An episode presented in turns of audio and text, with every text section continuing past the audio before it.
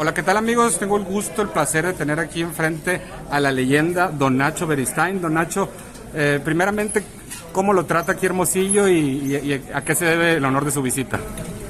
Pues eh, la visita es porque traigo tres peleadores a la función del día de mañana y pues feliz de estar nuevamente aquí en este lugar que siempre me han tratado bien.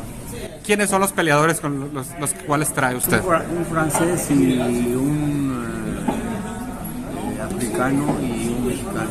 El mantequillita, ¿no? Mantequillita es el mexicano. El otro francés, el, el, africano, se llama Moisés, Moses eh, King. Okay. Y, el, y el otro se llama Yair. Francés árabe. ¿Y cómo se comunica con ellos? Esa es la duda. Eh, eh, ahí tengo una persona que habla inglés perfectamente bien y el, el africano habla perfectamente bien francés. Ok, pues ahí hasta las malas palabras le, traducen. no, los traen jodidos con las malas, es lo primero que aprenden. sí, de, acuerdo. Y usted todavía continúa eh, con Rey Vargas. Sí, estamos trabajando con él. ¿Y, a qué se debió el, que no se hizo finalmente la pelea con eh, Gary Russell, que era la que querían, me imagino? Mire, el problema de este chico es que ha tenido, bueno, ha tenido mucho éxito como peleador, porque desde, desde amateur, desde que arrancó su carrera como profesional, ha hecho 34 peleas, 35 y las 35 ganadas. Campeón del mundo, se coronó en Inglaterra. Inglaterra, defendió cinco veces el título, pero un día eh, que él acostumbraba a correr de su vida en un cerro, en la bajada del cerro tuvo un accidente, se le metió su pie en un hueco y se fracturó el pie y es obvio que inmediatamente los cirujanos le echaron mano, vino la pandemia, perdió mucho tiempo ahí, el, proceso de, aliviarse de la fractura le llevó mucho tiempo y ahora subió de peso, era super gallo sin ningún problema y la estatura enorme que tiene pero ahora ya tiene dificultades para marcar el peso y, prefirió pelear en peso pluma. En peso pluma le espera batallas desiguales, ¿no? Entonces, este, lo van a enfrentar a un peleador para iniciar su carrera que le va a plantear dificultades, pero espero que, que lo resuelva mientras agarra su paso. Bajo con el gemelo Báez, ¿no? En la función de Canelo Álvarez. Sí, un, peleador bastante difícil porque tira muchos golpes y tiene un estilo medio, raro. ¿No, ¿No, se le afigura que, que entre la gente y parte de la prensa han sido demasiado críticas con Rey Vargas? Como que el estilo como que esperan que el mexicano pues intercambie más, arriesgue más. Sí, sí, e, ellos, por ejemplo, en la última pelea que tuvo contra Cameda fue. Con Cameda, a veces eh, la gente no comprende que, sobre todo la gente del lado mexicano, que la presencia a veces de los familiares de los peleadores sin querer, desde luego, intervienen para que se le voltee la gente. Y eso sucedió exactamente en, este, Los Ángeles. La presencia del, padre de, Vargas, que el muchachito no tiene ninguna culpa, este, es como muy expresivo, como que a veces exagera en su manera de funcionar. Y eso la gente no lo entiende y, protestan, le silbaron mucho. Fue una, agresión terrible, yo preferí de la esquina viajar hacia el vestidor, un poquito molesto por la actitud de la gente. Es muy respetable ¿no? lo que la gente hace, pero el muchacho no tiene ninguna culpa.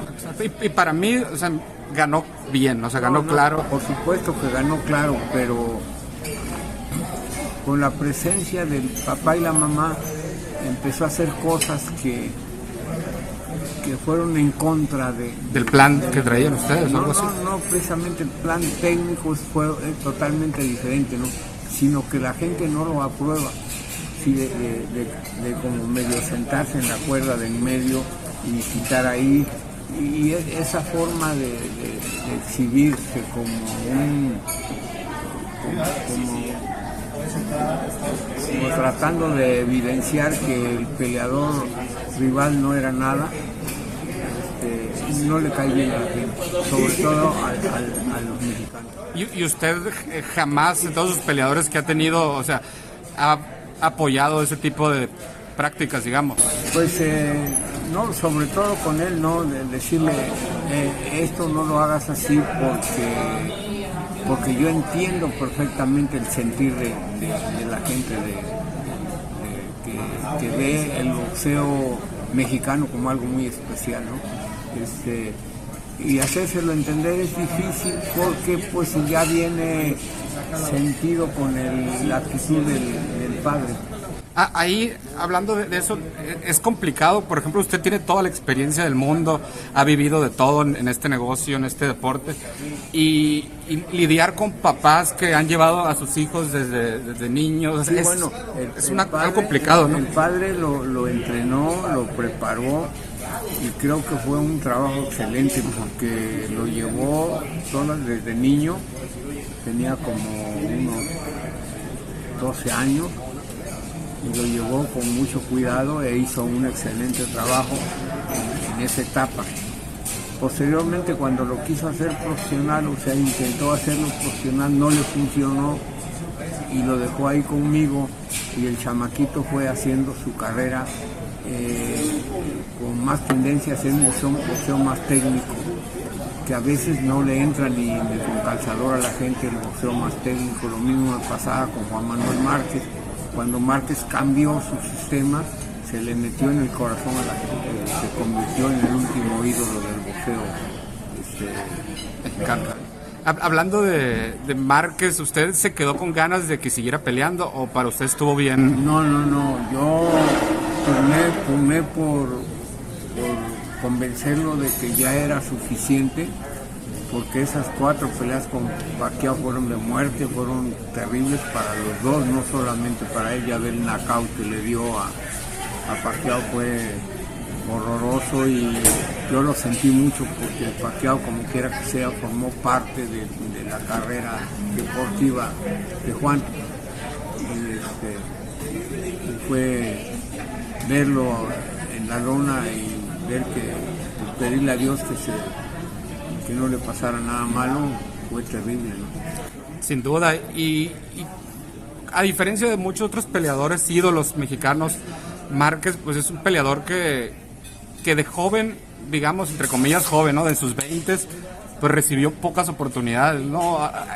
¿Qué tan difícil era esa etapa cuando estaba Barrera, Morales? Es- mire eh, la verdad de esa de esa carrera fue, fue terrible porque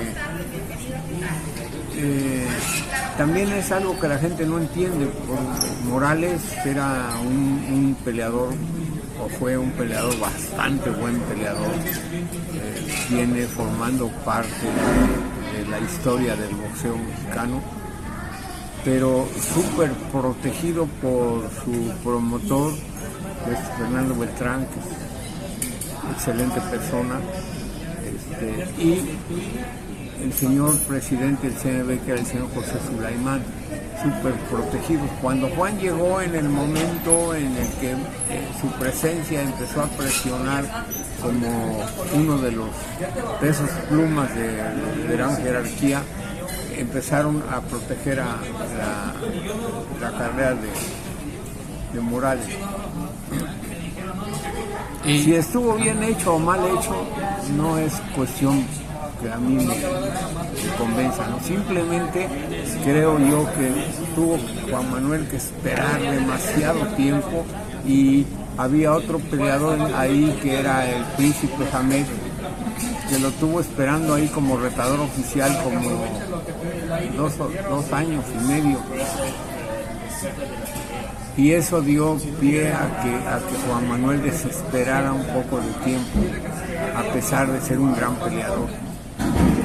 Pero ahora, ahora resulta de que veo por ahí unas notas de Kevin Morales, dice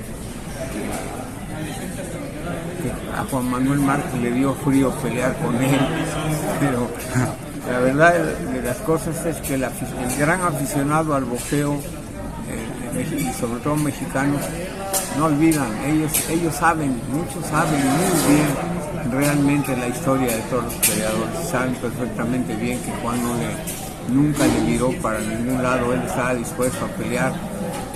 La misma historia sucedió con peleadores míos como Daniel Zaragoza, que nunca rehuyó a un peleador y a los peleadores del Cuyo Hernández como Lupe Pintor y como Carlos Zárate. Lupe Pintor nunca quiso pelear con él y nosotros entramos en un problema con un promotor que hizo un depósito del millón y medio de pesos para, para forzar a Daniel a darle una oportunidad a Lupe Pintor y nosotros lo aceptamos pero con la condición de que nos depositara ese dinero y que si Lupe Pintor se rajara, Ya nosotros no- nos no hay quedábamos para atrás ya. Y ah, lo aceptó Ajá. Y se dio. Lupe Pintor a última hora, faltando como tres semanas para la pelea, dijo, no puedo pelear, no quiero pelear, no doy el peso, tengo problemas y adiós. Y, este dinero es de mi peleador. Y un bronconón nos metimos con el promotor, que Nicolás Rodríguez, en paz descanse, era el promotor, un señor de, Mexicali. Quería que le reintegráramos su dinero. Pero pues ya está firmado, ¿no? Ya. Papelito habla. Y este, al final de cuentas vino peleando con, con este, Carlos Zárate. Carlos Zárate aceptó, incluyó una pelea de campeonato, ganó Zaragoza, pero con Lupe Pintor nunca pudo pelear, se negaron. Aquí con, con lo de, con lo de Morales, pues es lo, sucedió lo mismo, esa superprotección de- de ellos eh, como promotores, pues estuvo bien, no hay ningún problema. Nosotros sabíamos qué era lo que estaba pasando, ¿no? Pero ahora que, que la gente mienta por, por, por defender lo que ellos, una mentira, pues este, no, no, a mí en lo particular no, no me parece correcto, pero tampoco lo recuerdo. Son cosas del medio boxístico, la gente habla, los peleadores declaran a toro pasado, eso ya sucedió, ya pasó, o sea, ya pasó a la historia. Márquez pues enfrentó a todo mundo, o sea, Márquez enfrentó. Mayweather, Pacquiao, Barrera. Imagínense si le, si le va a dar frío enfrentar a, a Eric Morales, si enfrentó cuatro veces al toro, que era Pacquiao. Pacquiao. Es, es- es infantil, ¿no? Hacer un- ese tipo de declaraciones, pero las respetamos.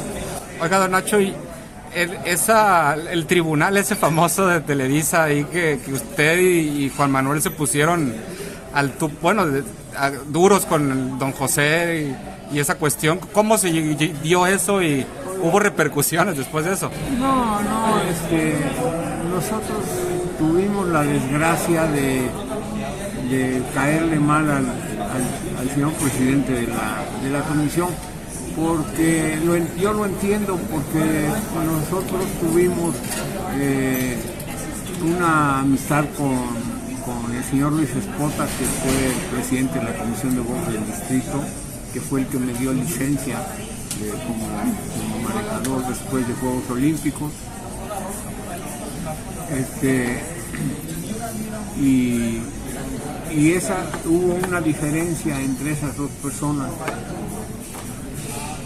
Bueno, yo, yo no tuve la culpa, yo siempre respeté a las amistades, ¿no? y nunca tuve diferencias, y yo se lo explicaba al, señor, a don José, pero don José nunca lo entendió, entonces este, tuvimos grandes enfrentamientos, pero sin, sin faltarnos al respeto, por supuesto, porque yo siempre entendí que él era el jerarca del, del boxeo mexicano y del mundo, que no estaba de acuerdo con su modo de pensar y de actuar, pero que tenía que respetar. Y entonces caminamos toda mi carrera después de amateur en profesional con la carga de, tener choques con, el presidente del... y, y, eso pues no cualquiera se avienta ese tiro, ¿no?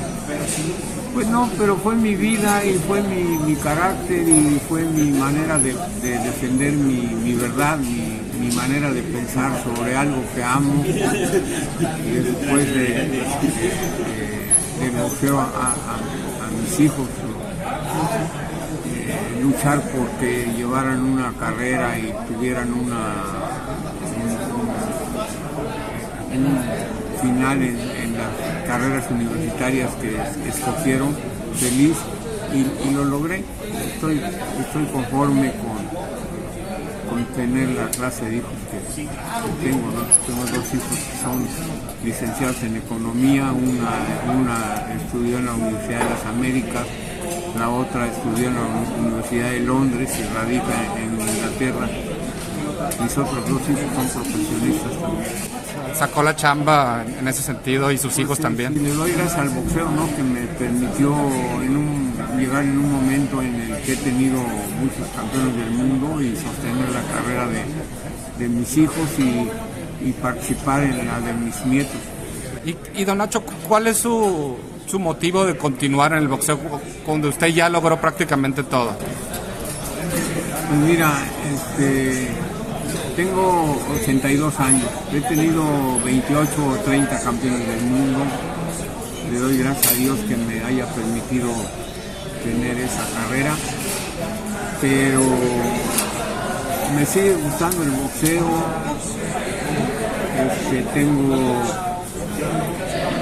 la costumbre de llegar a mi gimnasio a las 8 de la mañana cuando mis ayudantes van llegando una hora, hora y media después. Este, he tenido que en algunas ocasiones despedir a algunos de los ayudantes que he tenido que han tenido un, comportamiento no muy de acuerdo a lo que exige el reglamento del gimnasio y despedirlos ha sido doloroso para mí, pero, que he mantenido con ello eh, este, la disciplina del gimnasio sin ningún problema. Inclusive hay todos los periodistas que han llegado, de repente ven un cartelón que hay ahí ya muy viejo, de muchos años, que dice prohibido estrictamente hacerse pendejo en este lugar. Y, eso los peleadores lo han, lo, toman muy en cuenta y llegan y trabajan al 100. De estos peleadores, Don Nacho, ¿quién ha sido el de mayor ética de trabajo? Pues todos, generalmente algunos que tuvieron grandes triunfos y también fracasos, como algunos que ganaron un título y luego lo perdieron a las primeras de cambio, lo volvieron a recuperar y lo volvieron a perder. Realmente son como tres o cuatro y uno que tuve que correrle, despedir del gimnasio por su por algunas faltas que cometió y, decirle que, estaba fuera de del gimnasio. Fue un poquito doloroso, pero había que hacerlo. Y, este, y con eso logramos mantener la disciplina en ese, pequeño lugar que es el gimnasio Romanza, que nos ha dado de comer muchos años y un prestigio en, en todo el mundo. Un patrimonio, ¿no? Ya prácticamente ese gimnasio. Sí, sí. Eh, ahora el problema es que algunos dicen, bueno, y si Nacho Beristain llega a faltar, ¿qué va a pasar con el gimnasio? no sé, que mi familia que vaya a hacer, pero es, legendario ese.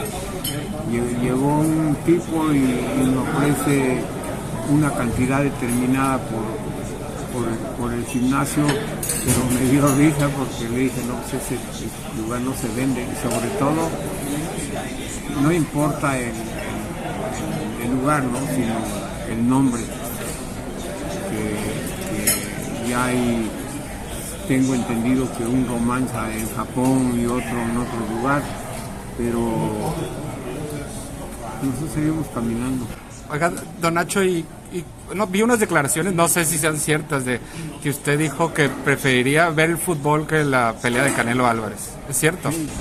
No, mire, a veces la, la gente en las redes sociales es algo muy especial que yo creo que la gente que maneja a, Saúl deben de entender porque hablan cosas, dicen, y algunas las ponen en, mi nombre, pero, pero son muchos.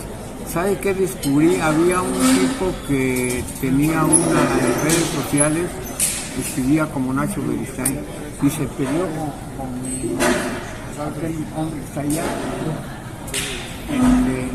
le, escribió y le dijo, tú no eres Nacho Beristain, pendejo, yo a Nacho Beristain lo conozco. Y lo pendejeó y le dijo groserías. Ese tipo, en cuanto fuimos a la, Policía Federal, yo tengo mucha amistad, tenía muchas amistades ahí, y fui a, una queja, ¿no? Este, lo investigaron y pues yo creo que le tembló y dejó de, escribir babosadas. Eso mismo creo que sucede porque sí yo he hecho algunas declaraciones en cuanto a las peleas de, Saúl, pero no, no han sido agresivas, sino más bien constructivas, ¿no? Automáticamente dejé de, hacerlo porque no, tiene objeto porque es una lucha contra gente de, redes sociales que a veces tratan de hacer daño. No entiendo. Ah, después de lo que me dijo de la, del tribunal de Televisa, Televisa este, pues fue un, agarre ahí que tuvimos con don José precisamente, no, no, no directamente Juan y yo, sino fue un, grupo ¿no? de, gente. Estaba alguna boxeadora creo, y el Finito López que, renunció a ir y el doctor en paz cáncer, el doctor Morales. Pero de ahí para allá este, pues, defendimos lo, que nosotros pensábamos que era la verdad. Nada más, lo demás no. Cero agresiones en contra de Saúl Álvarez, porque a mí me ha gustado respetar a todos los peleadores y entrenadores que formamos parte de la gran familia que es el boxeo en el mundo pero considera que, digamos, hacer una crítica a Saúl es como que lo blanco-negro, lo ve la gente. Una, crítica insana no es, no, no forma parte de mi manera de pensar. criticar de que, de que no me parece que sea libra por libra, porque hay peleadores grandiosos, ha habido peleadores grandiosos, pero tampoco podemos comparar, por ejemplo, la carrera de Julio César Chávez con, él, porque son etapas diferentes. Él, Saúl Álvarez es ahora, y, Julio es pasado, Golden Boy es pasado, este, ¿quién más? Todos los peleadores que forman parte de la columna vertebral del boxeo mexicano como el mismo Barrera, este, el, muchacho este de, de, Tijuana. Terrible. terrible. Si no se le puede quitar la etiqueta de que son los que forman parte de, de la estructura del boxeo mexicano. Pero tampoco podemos hablar de de ellos a toro pasado. ¿A cómo ve actualmente el boxeo mexicano? El boxeo mexicano siempre ha sido muy generoso eh, en todo. Es como me, decía un periodista hace rato este, de, Sonora. Sonora ha sido un productor de, grandes atletas en, boxeo y en todo.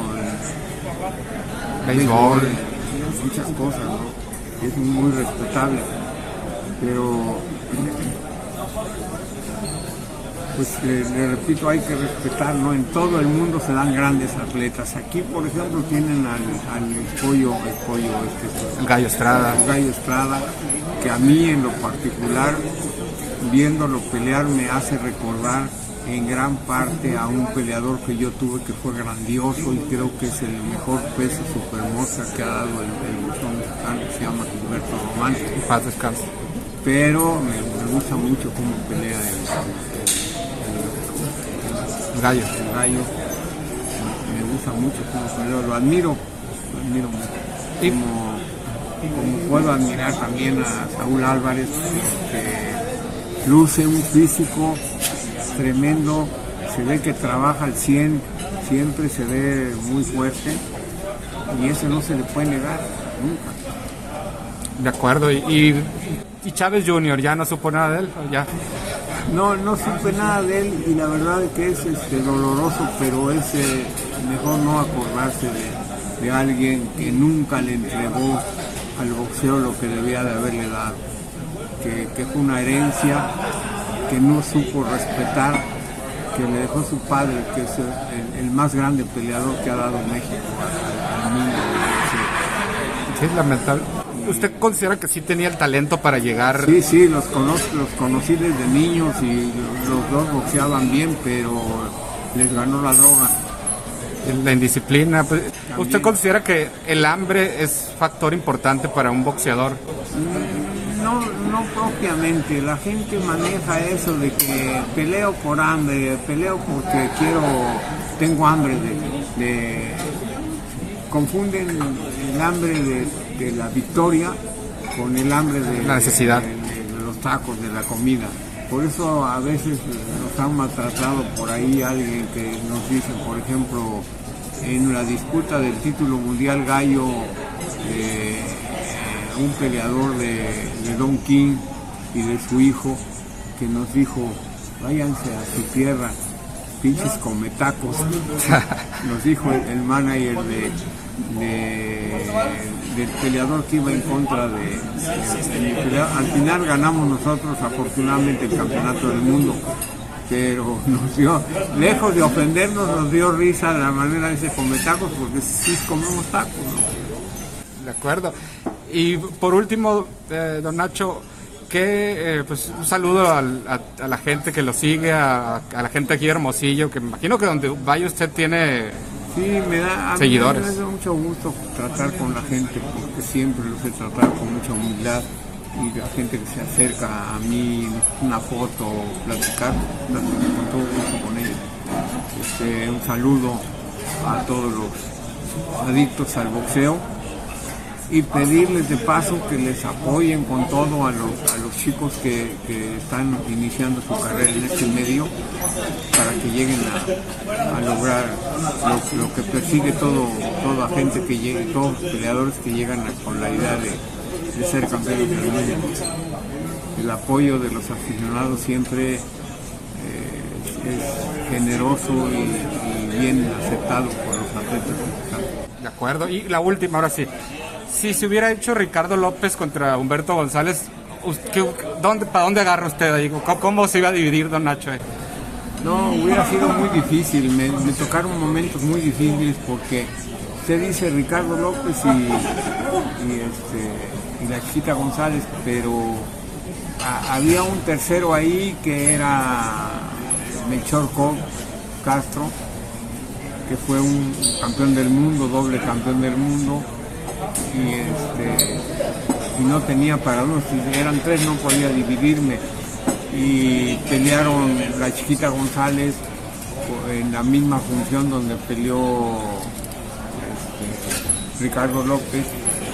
Y era una bronca tenerlos en el hotel entrenando a uno primero y a otro después porque se peleaban por el tiempo uno hacía más tiempo para perjudicar al otro que tenía que intervenir decía, ya terminaste vete al carajo pues, va a empezar a entrenar el otro que en la misma función y a la hora del pesaje, en el momento del pesaje, no podíamos retrasar el tiempo del entrenamiento. Sí fue un poquito difícil, pero afortunadamente lo supimos resolver. ¿Y ahí qué, qué hubiera hecho Nacho con, en, en ese, en ese caso en particular? Porque el, ego de los dos es- es- era, grande. Sí, sí, pero afortunadamente no, nunca se dio la oportunidad de una pelea porque yo creo que, que no había dinero para pagarles. a ellos. Eran los dos peleadores más pequeños de peso, pero Humberto ganó un millón y medio de dólares por una pelea de campeonato del mundo, luego otra. Y eh, este, Ricardo no llegó a ganar esas cantidades, a pesar de que fue un gran peleador y se retiró invicto. ¿Y qué faltó para que, digamos, ganara lo que mereciera Ricardo? Lo que faltó es que no peleó nunca en una función, oiga bien lo que le voy a decir, él nunca peleó en una función en donde podía eh, que la gente, obligar a la gente a pagar pago por evento para verlo, eh, Ricardo. Y la chiquita empezó desde cero a pelear, a pelear y empezó a ganar poco pago por evento, pero cobraba pago por evento. Y Ricardo no, Ricardo peleaba en las funciones de Tyson, pero peleaba en la primera o segunda pelea.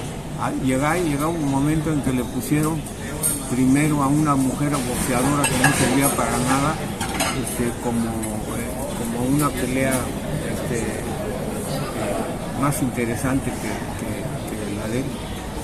Entró el, el padre muy molesto con esa situación pues me imagino que sí debe pesar eso. Y era difícil lidiar con Don King, ya para ahora sí, para terminar. Pues no, porque de eso se encargaba precisamente el apoderado de, de Ricardo López, que era don José.